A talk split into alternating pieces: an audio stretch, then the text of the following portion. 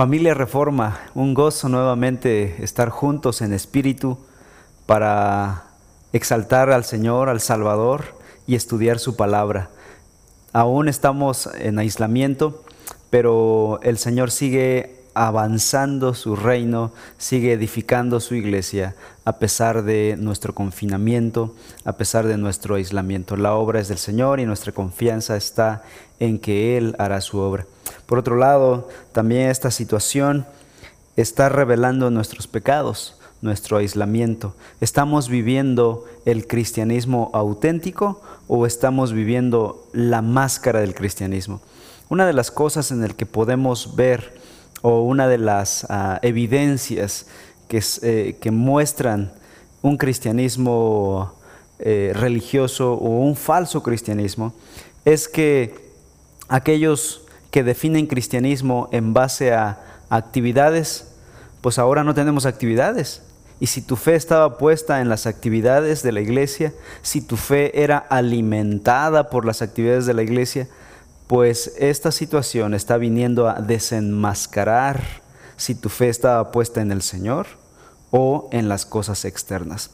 Porque la verdadera fe se mantiene en el Señor con o sin actividades. Aunque no haya actividad, mi fe está puesta en el Señor y sigo siendo parte de la iglesia del Señor. Así que doy muchas gracias al Señor porque la mayoría de ustedes se han mantenido de pie, se han mantenido firmes, han tenido buen ánimo para recibir la palabra del Señor domingo tras domingo. Y si alguno está desanimado, revise su fe. ¿En qué está puesta? ¿Está puesta en el Señor? ¿Está puesta en el Salvador? ¿O está puesta en las actividades? No necesitamos las actividades para ser motivados. Obviamente, la comunión anima Obviamente el tener este servicio dominical eh, juntos para cantar al Señor trae gozo y motiva, pero no es el combustible final para nuestra fe. El combustible final para nuestra fe es la palabra del Señor. Así que ánimo, mis amados hermanos. No sabemos cuándo vamos a regresar. Eh, eh, estoy orando para que el Señor nos dé sabiduría y estaremos dando detalles cuando regresemos para nuestras reuniones. Yo creo que regresaremos de forma gradual y yo siento que pronto estamos por regresar. Estaré dando noticias para que nos vayamos preparando. De entrada, pido que estés orando para que tengamos un regreso ordenado eh, para dar testimonio a la sociedad, pero también para cuidar a la iglesia pero tampoco podemos estar confinados el resto de la vida. Necesitamos eh, trabajar varias cosas, así que su oración, por favor. Hemos estado estudiando ya Romanos por algunas semanas, estamos en el capítulo 1 y comenzamos una sección que va del capítulo 1, versículo 18, hasta el capítulo 3. Esta gran sección habla acerca de la situación caída de la humanidad tanto judíos como gentiles están bajo la condenación eterna. Es una sección bastante lúgubre, bastante desagradable, porque pone de manifiesto la verdadera naturaleza del ser humano caído y todas sus depravaciones. Apenas estamos entrando a esta sección y ya estamos viendo cosas tan desagradables del ser humano. Hemos titulado a esta primera exposición que va del 18, 1, 18 al versículo 23, sin excusa, ya que la humanidad no puede excusarse delante de Dios y decir, es que yo no creí en ti por esto y por aquello. Toda la humanidad, todos los seres humanos que nacen en este planeta, todos estamos sin excusa delante de Dios, porque Dios ha dado suficiente revelación para darnos a conocer su verdadera persona empieza el versículo 18 hablando de la ira de Dios. Así como el Evangelio se revela, se revela también la ira de Dios. Algunos han argumentado que la ira de Dios es injustificada e incluso dicen que un Dios de amor no puede expresar ira. Sin embargo, no es lo que la Biblia dice. La vez pasada estuvimos analizando versículo tras versículo de la Escritura donde dice que Dios es santo y justo y por lo tanto no puede hacer caso omiso del pecado. La ira es la única reacción correcta de un Dios santo ante el pecado. La ira justa es un elemento de la perfección de Dios, es una expresión natural de sus atributos. Bien, en Romanos 1, 19 al 23, esta sección que estamos estudiando, Pablo da cuatro razones por las que todas las personas del mundo nacen, nacen bajo la ira y la condenación de Dios. Las primeras dos razones las analizamos la semana pasada. Y en esta ocasión estaremos analizando las dos restantes razones de por qué la humanidad está bajo condenación, versículos 22 y 23. Muy bien, entremos en materia, pero no sin antes pedir la dirección a Dios. Oremos. Padre Celestial, en esta hora queremos pedir tu bendición. Por favor, rogamos que abras nuestros ojos y nuestro corazón a tu palabra. Aplica tu palabra a nuestras vidas y permítenos ser moldeados conforme a tu voluntad y crecer en la gracia y en el conocimiento de nuestro Señor Jesucristo. En su nombre oramos. Amén. Bien, la tercera razón de por qué la humanidad se encuentra bajo la condenación de Dios es que han racionalizado su pecado. Versículo 22. Profesando ser sabios, se volvieron necios, dice el versículo 22. Y es que al rechazar la clara revelación de Dios a través de su creación, el hombre no honró ni glorificó a Dios, tampoco le dio gracias, dice el versículo 19, sino que se envaneció en sus especulaciones filosóficas, se volvió necio y por lo tanto su corazón quedó bajo oscuridad. El hombre, tratando de justificarse a sí mismo, racionalizó su pecado profesando ser sabio, ser inteligente acerca de Dios, del universo y de ellos mismos, se han hecho todavía más necios. Dice el Salmo 14.1, el necio ha dicho en su corazón, no hay Dios. Todos se han corrompido, han cometido hechos abominables, no hay quien haga el bien. Y es que el pensamiento del hombre natural se ha degenerado más que todo en el campo espiritual. Obviamente quizá el pensamiento del hombre en el campo científico, en el campo laboral, no está tan oscurecido como en el campo espiritual. Por lo tanto, su concepto de Dios se ha deformado y la necedad los ha engañado haciéndoles creer que son más sabios.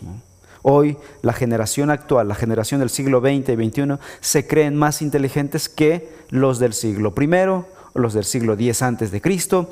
Nos creemos la cúspide de la humanidad. Dos cosas ponen en desventaja al hombre natural, es decir, al hombre sin Dios. Primero, que su percepción de las cosas está empañada está borrosa por causa del pecado. Pero en segundo lugar, la revelación que Dios le da, el hombre ha rechazado tal revelación. Por lo tanto, no tiene la mínima esperanza para encontrar la verdad final de las cosas. Sus especulaciones y razonamientos llegan a los extremos más desviados cuando empieza a filosofar sobre su origen, su propósito, su destino y sobre todo el origen del universo. Se crean teorías acerca del origen del universo y del origen del hombre. Y las conclusiones a las que llegan ya se imaginarán. Resultado de la necedad y de una mente oscurecida por el pecado. La mente que carece de la verdad de Dios no tiene cómo distinguir lo verdadero de lo falso no puede distinguir lo correcto de lo errado, lo importante de lo trivial, lo bello de lo monstruoso y lo efímero de lo eterno. Estos razonamientos que predominan en todo el mundo en ciertas ocasiones llegan a infestar la iglesia. Lamentablemente, la iglesia ha sido influenciada por el mundo.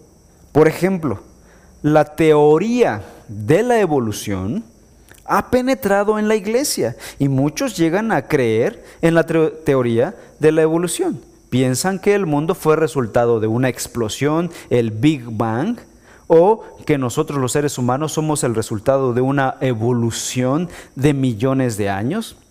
Creemos que la Tierra es vieja de millones de años y cuando escuchamos que la Tierra tiene más de 60 millones de años, nos creemos esa mentira. La Biblia no está de acuerdo con esta postura, o más bien, esta postura, esta teoría, porque ni siquiera es, un, es una ah, investigación finalizada, es una teoría que se enseña como verdad en nuestras escuelas, está en contra de lo que la Biblia dice. Y muchos cristianos han caído en esta mentira. algunos se han vuelto evolucionistas, teístas. Es decir, creen en Dios y creen en la evolución. O han creído en el creacionismo progresivo. Es decir, que la creación se fue dando en millones de años, yendo en contra de la Biblia. Pensando que son sabios, los hombres sin Dios se han vuelto necios debido a que sus propios razonamientos no pueden reemplazar la revelación que Dios les ha dado. Dice 1 Corintios 1:18, porque la palabra de la cruz es necedad para los que se pierden, pero para nosotros los salvos es poder de Dios. Obviamente, en estas mentes entenebrecidas por el pecado, el Evangelio es una locura, es una tontería. Pablo dice, la palabra de la, cruz, es necedad. Vean lo que dice ahora en el 20, primera de Corintios 1:20. ¿Dónde está el sabio? ¿Dónde está el escriba? ¿Dónde está el que sabe discutir en este siglo? ¿No ha hecho Dios que la sabiduría de este mundo sea necedad? 1.25. Porque la necedad de Dios es más sabia que los hombres y la debilidad de Dios es más fuerte que los hombres. El necio más grande en todo el mundo es la persona que cambia la sabiduría de la palabra de Dios por la sabiduría del hombre, que no es más que tinieblas y engaños. Por lo tanto, lo que más necesita nuestra sociedad, nuestro mundo, es esto. Más adelantito Pablo, 1 Corintios 2, 2, llega a esta conclusión. Porque nada me propuse saber entre ustedes excepto a Jesucristo y este crucificado. Pablo llegó a una cultura corintia muy especulativa, muy filosófica. Era una provincia romana dada a la especulación filosófica. Y Pablo no llegó en los mismos términos. Él llegó y dijo, me propuse saber entre ustedes todo acerca de Jesucristo. Es decir, yo simplemente vine y prediqué el Evangelio. Porque Pablo notó que lo que una sociedad pervertida, degenerada, lo que más necesita es el Evangelio de Cristo Jesús. El equivalente a esas culturas depravadas del siglo I es nuestra sociedad actual. Estamos en una etapa de perversión moral sin paradigmas. Y lo que nuestra sociedad necesita es el Evangelio de Cristo Jesús. Es hora de abrazar el Evangelio con compromiso, sin componendas, sin restricciones, sin negociaciones. Necesitamos creer el Evangelio completo y predicar el Evangelio completo. Es hora de comprometernos con el Evangelio de Cristo Jesús. Es hora de dejar de vivir ese cristianismo a medias tintas, con un pie en el mundo y otro pie en la iglesia. Un, cristianismo sin comprometerse. Necesitamos hacer un compromiso. ¿Saben por qué la doctrina de la membresía de la iglesia local no cae bien en el siglo XXI? Porque somos una sociedad que no le gusta el compromiso. Porque si amáramos el compromiso con Dios, la doctrina de la membresía de la iglesia sería algo natural, algo coherente. Por supuesto que sí. Pero el pecado del hombre, la racionalización de su pecado, lo ha hecho más necio. Pensando ser sabio, en realidad lo que ha sido es que el hombre se ha hecho más necio. En cuarto lugar, la cuarta razón de por qué la humanidad se encuentra bajo la ira y la condenación de Dios es por causa de la religión del hombre. Versículo 23. Romanos 1.23 ahora. Y cambiaron la gloria del Dios incorruptible por una imagen en forma de hombre corruptible, de aves, de cuadrúpedos y de reptiles. Aquí está la religión humana El hombre se ha inventado una religión. Quiso quitar a Dios y se inventó su propia religión. Sustituyó a Dios con imágenes de criaturas. Y esta es la cuarta razón de por qué el hombre está bajo la ira de Dios. Porque lo ha sustituido. Esto es una infidelidad espiritual. Es como si tú sustituyeras a tu cónyuge por una cosa falaz. Eso es infidelidad. Hay infidelidad espiritual de parte del hombre caído. La religión del hombre es todo sistema que ha inventado el hombre a lo largo de la historia para reemplazar la verdad de Dios revelada en su palabra y el culto a Dios. Ha sustituido el creacionismo, el teísmo, por otras cosas, por el animismo, el monismo, el politeísmo, el panteísmo, el ascetismo, el agnosticismo, el ateísmo, etcétera, etcétera. Aunque el hombre caído, y esto es curioso, aunque el hombre caído niega a Dios por naturaleza, es religioso por naturaleza. En su ser quiere negar a Dios, pero a la vez es religioso, quiere adorar algo.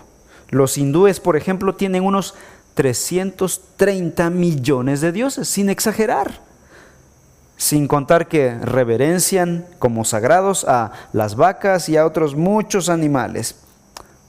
Millones de budistas veneran un diente de Buda que está incrustado en una flor de loto allá en el templo de Sri Lanka.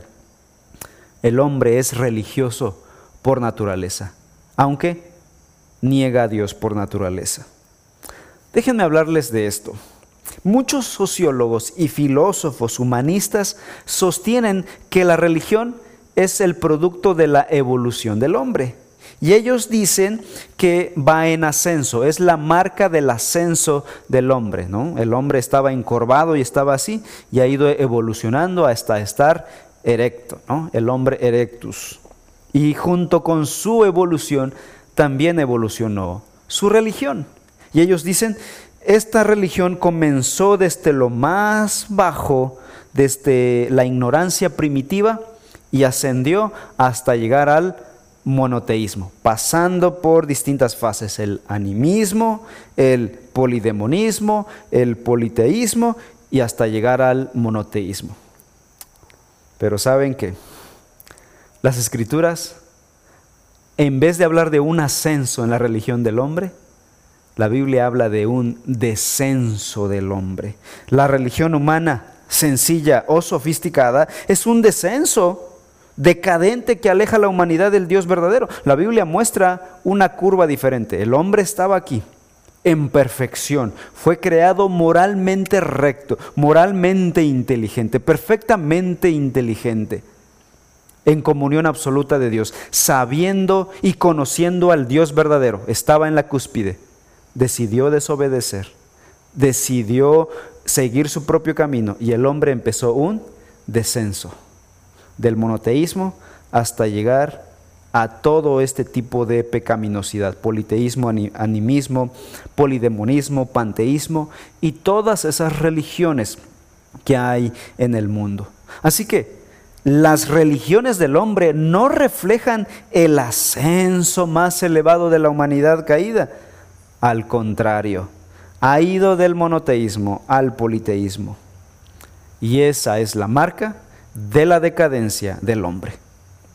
Mientras la ciencia empieza al revés de aquí para arriba, la Biblia dice que el hombre había sido creado en perfección, en plena comunión, conociendo al Dios verdadero, sabiendo del Dios verdadero y adorando al Dios verdadero. Decidió desobedecer a Dios y su caída ha venido en pique hasta multiplicar sus religiones. Quiero leer a John MacArthur diciendo, esa verdad es ratificada incluso por la historia secular. Herodoto, el famoso historiador griego del siglo V antes de Cristo, dijo que los persas antiguos no tenían templos paganos ni ídolos. Barro, el erudito romano del primer siglo, informó que los romanos no tuvieron imágenes animales ni humanas de algún dios durante 170 años después de la fundación de Roma. Lo mismo escribió Luciano, un escritor griego del siglo II sobre la situación religiosa de Grecia y Egipto en sus comienzos. El historiador cristiano del siglo IV, Eusebio, declaró que los pueblos más antiguos no tenían ídolos. Contrario a lo que enseñan los filósofos y los investigadores no cristianos, dicen que la humanidad era idólatra desde la antigüedad, pero la Biblia dice lo contrario. Incluso muchos incrédulos de la antigüedad reconocieron, y esto hablando de autores incrédulos de la antigüedad, cuán absurdo era rendir culto a un objeto fabricado por el hombre. Horacio, el poeta romano del siglo I, dijo, el artesano se pregunta cuando ve el tronco de una higuera, un leño inservible, ¿debería hacer un taburete o un dios? Él elige hacer un dios. Y así es como ahora tiene a su Dios. Es decir, aún los escritores antiguos afirmaban que la idolatría había venido eh, como producto de su caída y que era absurdo tener ídolos. Aún después de la caída del hombre, vayamos a Génesis, cuando el hombre fue creado en perfección, el hombre solamente conocía a un Dios, al único Dios que existía, al verdadero Dios. Después de la caída, los hombres pecaron pero aún así, dice Génesis capítulo 4, versículo 23, perdón, 26, ellos seguían invocando el nombre de Jehová. Y de hecho, si tú analizas Génesis capítulo 5 al 11, vamos a notar que aun cuando los hombres eran malvados y su degradación moral era creciente, aún así la idolatría no era muy común. Pero a medida en que la humanidad se fue alejando, el producto natural sería la idolatría. La idolatría se había ido desarrollando en algún momento entre algunos de los descendientes de Noé antes del diluvio. Pero no hay indicios de que Noé y su familia, como únicos sobrevivientes al diluvio, cuando ellos repoblaron la tierra, tuvieran un concepto conocido de la idolatría. Pareciera que no, no conocieron el concepto de idolatría, porque no era muy común. La sociedad todavía estaba, venía en declive, pero no habían llegado a tocar fondo. Uno de los primeros casos de idolatría que se mencionan en la Biblia es con la familia de Abraham. Efectivamente, Abraham en el capítulo 12 se menciona de la familia de Abraham y en otro libro, en Josué capítulo 24, dice que la familia de Abraham en Ur de los Caldeos adoraban a astros, y según sabemos por la historia, los babilonios eran dados a adorar la luna. Es muy probable que la familia de Abraham, de Ur de los Caldeos, adorara la luna y algunos otros astros. Es hasta Génesis capítulo 12 donde empezamos a ver cómo ya la idolatría empieza a aparecer. Pero no así en los primeros años. Así que no es que vino de aquí, del animismo hasta encontrarse con el monoteísmo. La Biblia dice que el hombre estaba creyendo el monoteísmo y poco a poco se fue degradando. Después, cuando el pueblo de Israel conquista la tierra de Canaán, se encontraron con una tierra infestada de ídolos. Vean cómo se expresa el profeta Isaías al hablar de, eh, de este mal de la tierra prometida, la idolatría de los cananeos. Dice Isaías 44, 10 al 17. ¿Quién ha dado forma a un Dios o fundido un ídolo para no tener ganancia?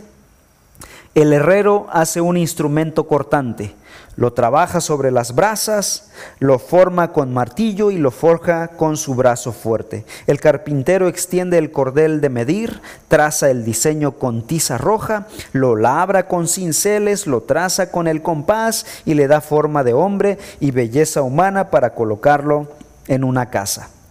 Versículo 14. Corta cedros para sí Toma un ciprés o una encina y hace que sea fuerte entre los árboles del bosque. Planta un pino y la lluvia lo hace crecer. Versículo 15. Luego sirve para que el hombre haga fuego y toma uno y se calienta.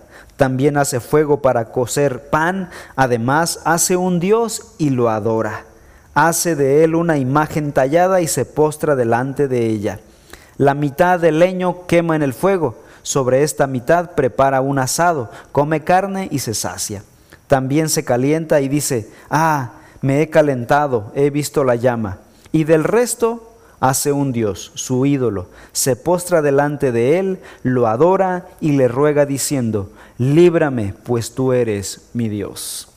Esta es la descripción del profeta Isaías de cómo vivía en su entorno, su entorno idólatra. Así fabricaban sus ídolos. Pero vemos cómo la humanidad empezó en el monoteísmo, con un teísmo bíblico, creyendo en el Dios verdadero, y se vino en declive. No vivamos, no vamos en ascenso, venimos en declive. Sigue diciendo el, el pasaje de Romanos, regresando a Romanos capítulo 1, va a describir Pablo el sistema religioso humano. Romanos 1:23.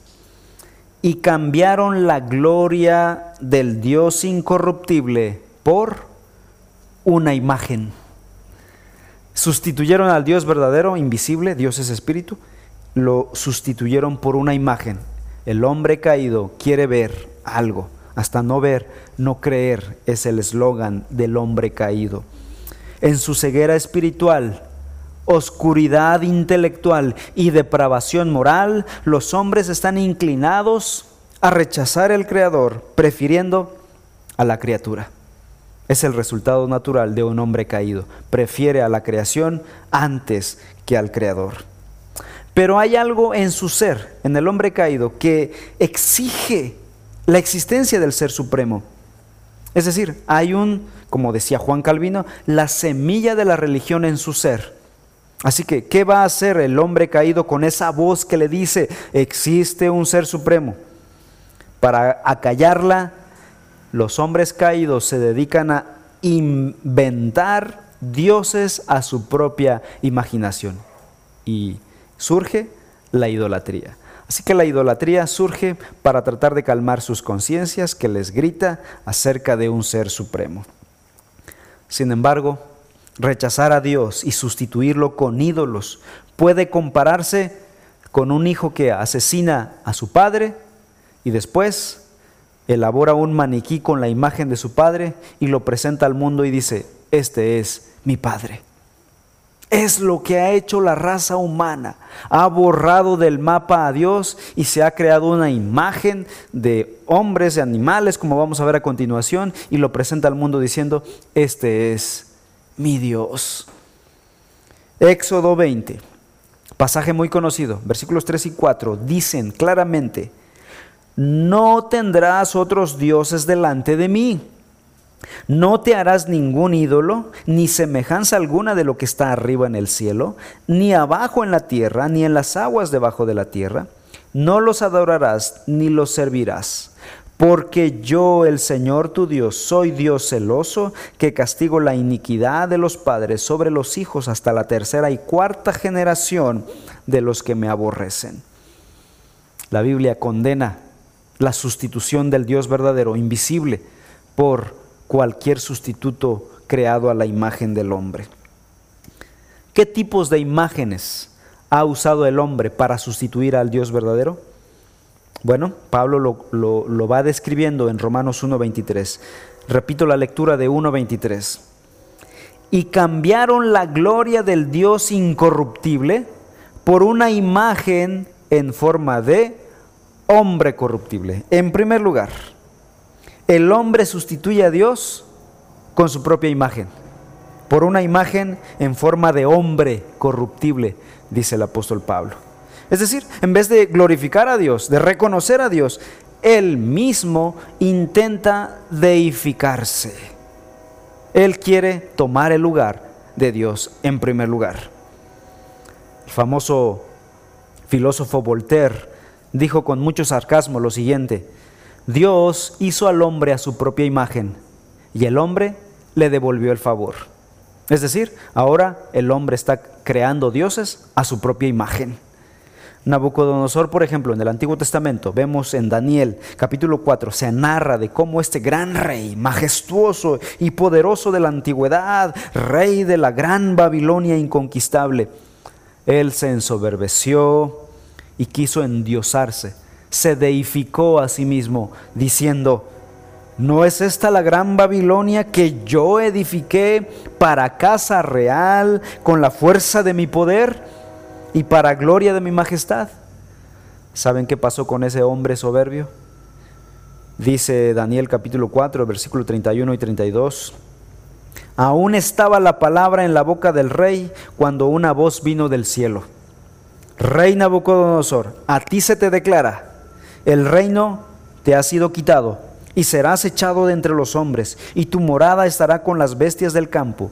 Te darán hierba para comer como el ganado, y siete años pasarán sobre ti, hasta que reconozcas que el Altísimo domina sobre el reino de los hombres, y que lo da a quien le place cuando Nabucodonosor se exaltó a sí mismo como si fuera un dios, el orgulloso rey excedió los límites de la paciencia de Dios y en un solo instante Dios le quitó su poder, le quitó su gloria, pero también le quitó su cordura.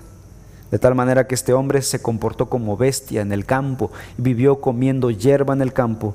Dice la Biblia que por siete tiempos, ¿qué significa siete tiempos? No tenemos en claro ese pasaje, tal vez siete meses, tal vez siete años, pero mucho tiempo ese rey, el tiempo suficiente para enseñarle, para darle una lección de que el hombre no puede sustituir al Dios verdadero con su propia imagen. Los hombres han querido quitar a Dios y tomar su lugar. Muchos hombres en la historia se han declarado dioses. Los faraones egipcios, los césares romanos y muchos otros han querido ser, ser Dios y tomar el lugar del Dios verdadero. Interesante porque en el caso de Nabucodonosor, cuando finalmente él entendió que había pecado delante de Dios, él se humilló delante de Dios. Dice el versículo 34, Daniel 4, 34. Pero al fin de los días yo, Nabucodonosor, alcé mis ojos al cielo y recobré mi razón y bendije al Altísimo y alabé y glorifiqué al que vive para siempre. Esto parece ser el testimonio de un hombre que ahora cree en Dios. Al parecer Nabucodonosor terminó siendo hijo de Dios. En el versículo 37 dice, Daniel 4:37, ahora yo Nabucodonosor alabo, ensalzo y glorifico al Rey del cielo porque sus obras son todas verdaderas y justos, y justos sus caminos. Él puede humillar a los que caminan con soberbia. Él lo había experimentado. A. W. Tozer, un escritor del siglo pasado, dijo, la idolatría empieza en la mente. Cuando nosotros pervertimos o cambiamos la idea de Dios por cualquier cosa que no sea lo que Él es en realidad. Esa es la idolatría, sustituir a Dios con cualquier idea que no es el verdadero.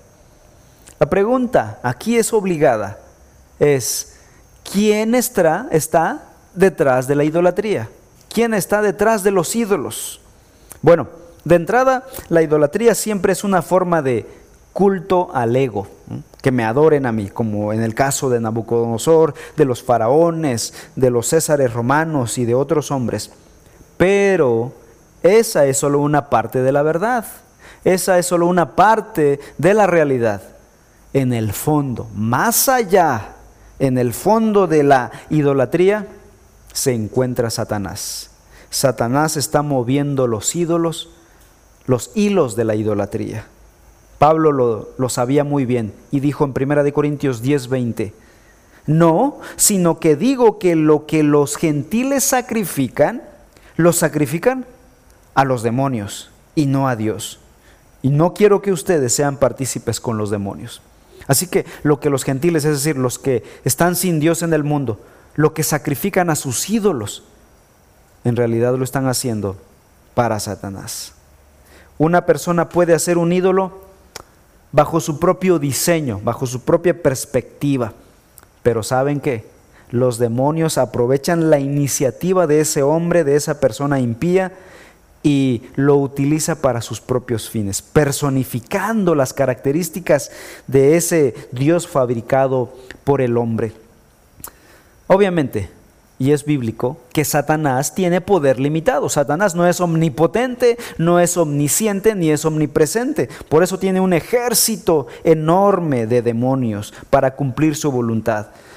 Las escrituras dicen claramente que él, Satanás, puede producir su propia clase de milagros, o sea, tiene poder suficiente para hacer milagros, como en el caso de los hechiceros de Faraón en el libro de Éxodo, quienes trataron de convencer a Moisés que también ellos tenían poder. Moisés lanzaba la vara y se convertía en serpientes. Vinieron los hechiceros de Faraón, hicieron lo mismo, lanzaron sus varas y se convirtieron en serpientes. Obviamente, el más poderoso fue el Dios verdadero y la vara de Moisés se comió a las serpientes de los hechiceros. Satanás tiene poder, no es omnipotente, pero tiene poder suficiente para engañar con milagros a los indoctos, a los que son influenciados por la filosofía del mundo. Y así como los hechiceros de Faraón, investidos con cierto poder satánico, quienes demostraron tener la suficiente capacidad sobrenatural como para mantener endurecido el corazón de Faraón, Asimismo, Satanás actúa para que se hagan realidad suficientes predicciones, por ejemplo, predicciones astrológicas, se manifiestan eventos sobrenaturales para engañar a la gente. Segunda Tesalonicenses 2.9 dice que la venida del impío será conforme a la actividad de Satanás es decir, Satanás estará detrás de esto con todo poder y señales y prodigios mentirosos. Es decir, sí habrá milagros. Y, esa gente dirá, ahí está el poder de Dios, vamos para allá. Aunque sea incoherente a lo que dice la Escritura. Oigan, si hay milagros, si hay poder sobrenatural, pero no hay evangelio, es de Satanás, no es de Dios. Así que lo primero que hace el hombre caído es sustituir a Dios por la imagen del hombre. Sigue diciendo Pablo, Romanos 1:23, que los hombres cambiaron la gloria del Dios incorruptible por una imagen en forma de aves, de cuadrúpedos y de reptiles. Esto es interesante, porque no solo bastó con sustituir a Dios con su propia imagen, sino que todavía más ridícula la idea ahora es sustituir a Dios con la imagen de aves, reptiles y cuadrúpedos. En primer lugar, Pablo menciona que los hombres tienen ídolos de aves. Se rendía en la antigüedad culto al águila en Roma, la cigüeña y el halcón en Egipto, en Mesoamérica se veneraba como sagrados al águila, los quetzales, las guacamayas y los pericos. Hablando de los cuadrúpedos, eran demasiados ídolos de los cuadrúpedos como para contarse, pero los egipcios, por ejemplo, adoraban al dios buey Apis, la diosa gato Bubastis, la diosa vaca Ator, la diosa hipopótamo Opet y el dios lobo Ophois. Muchos egipcios y cananeos adoraban toros. De ahí que Israel haya sido influenciado en Egipto de la adoración al toro y cuando Moisés recibía la ley, estos elaboraron un toro y estaban adorando a su dios toro. En cuanto a los reptiles, los egipcios adoraban al escarabajo, de tal manera que hoy en día los turistas que van para allá les venden sus escarabajos como, como eh, eh, recuerdos de, de viajes. A los asirios les gustaba adorar serpientes, increíble. También muchos griegos lo hacían. Y ni se diga de los aztecas, que tenían y adoraban a su serpiente emplumada. De hecho, en Canaán el nombre de Belzebud o Belzebú significa el señor de las moscas. Los hindúes en la actualidad se niegan a matar a las vacas o a cualquier otro animal, inclusive a los insectos, porque o puede ser una deidad o puede ser un ser humano que está en el proceso de la transmigración y va eh, está reencarnando, reencarnó en una vaca o en un insecto y va de camino a su karma final. Así que dicen, no lo toques. Y por eso en las ciudades hindúes las vacas van con libertad en las calles, los, los changos y, y los insectos y todo lo demás.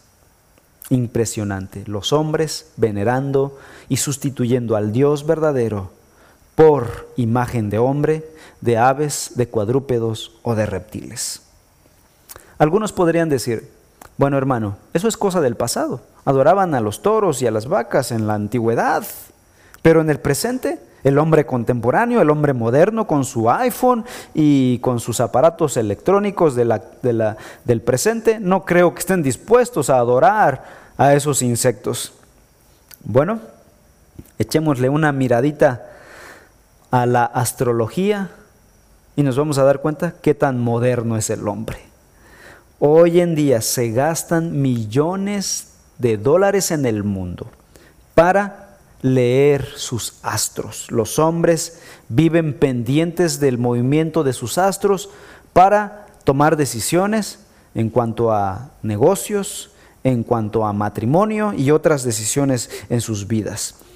Prácticas ocultistas ocurren día tras día en nuestros países, incluso los rituales donde se sacrifican a niños en la actualidad, se sacrifican a seres con imágenes de animales. Es real en el presente. Hay ciudades en el país, en nuestro país, en México, donde literalmente tienen estos rituales a medianoche y especialmente en noches de octubre en México, donde se sacrifican a muchas personas y especialmente niños.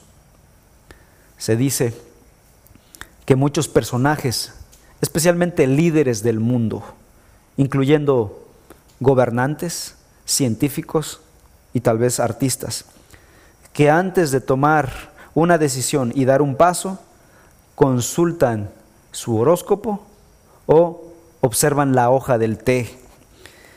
Incluso han llegado a sacrificar niños para que su Dios les bendiga en esa decisión.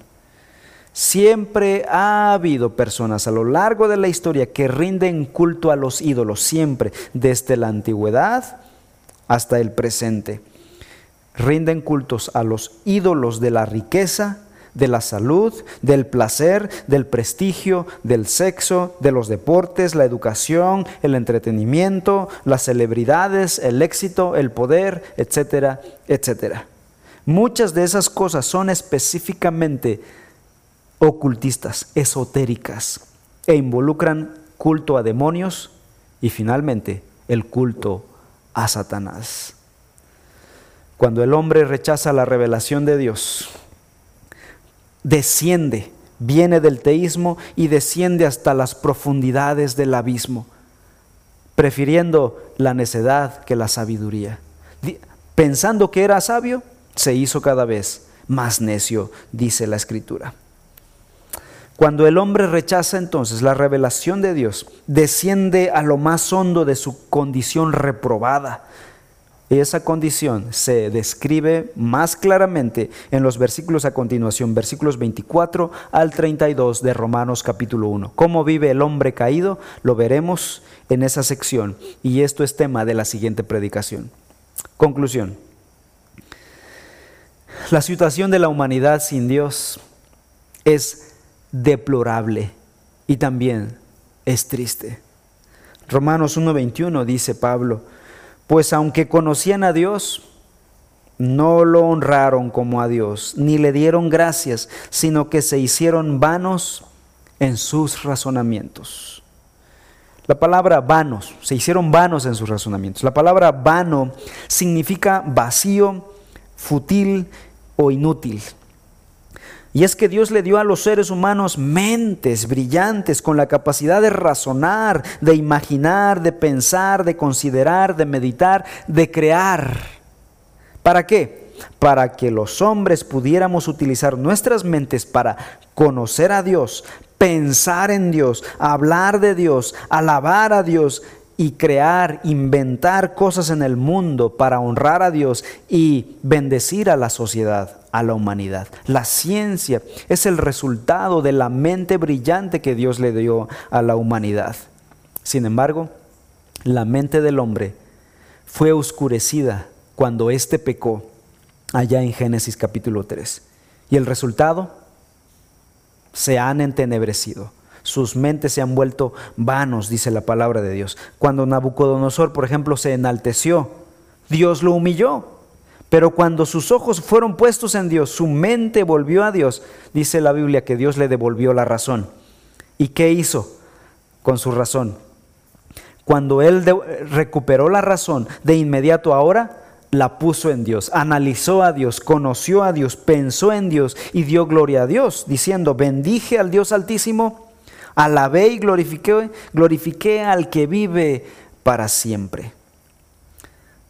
Mi querido hermano, sin importar si eres el más brillante científico, artista o ingeniero, todo lo que hagas con tu mente, pero sin Dios, será vacío y vano. Así que no sustituyas a Dios con otras cosas. Versículo 23, Pablo dice, y cambiaron la gloria del Dios incorruptible por una imagen en forma de hombre corruptible, de aves, de cuadrúpedos y de reptiles. Dice que el hombre cuya mente ha sido entenebrecida por el pecado está en oscuridad, él ha cambiado la gloria de Dios por las cosas corruptibles, por la imagen de hombres y de animales.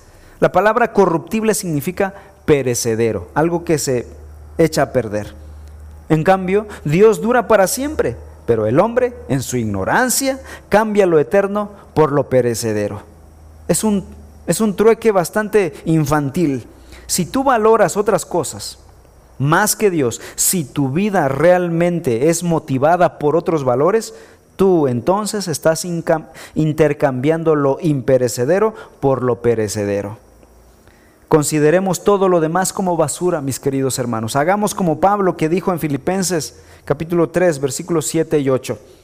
Pero todo lo que para mí era ganancia, lo he estimado como pérdida por amor de Cristo Jesús. Y aún más, yo estimo como pérdida todas las cosas en vista del incomparable valor de conocer a Cristo Jesús, mi Señor. Por Él lo he perdido todo y lo considero como basura a fin de ganar a Cristo. En medio de este mundo que está volcado en cambiar y sustituir a Dios, negar a Dios por las cosas perecederas, por una imagen de sí mismo. De hecho, ahora se adora a sí mismo, a su imagen, el culto a la imagen, el narcisismo seamos contracorriente, vayamos contracorriente. No rindamos culto a lo perecedero. Volvamos a Dios. En 1867, el secretario de Estado en aquel tiempo de los Estados Unidos, llamado William Soworth, le propuso al gobierno de Estados Unidos comprar un pequeño territorio en el Polo Norte, llamado Alaska era propiedad de los rusos. Y él dijo, vamos a ofrecerles 7.200 millones. Y bueno, muchos lo tildaron de loco y dijeron, Soward el tonto. ¿Cómo es posible que vamos a cambiar 7 mil millones de dólares por puro hielo? ¿Saben qué?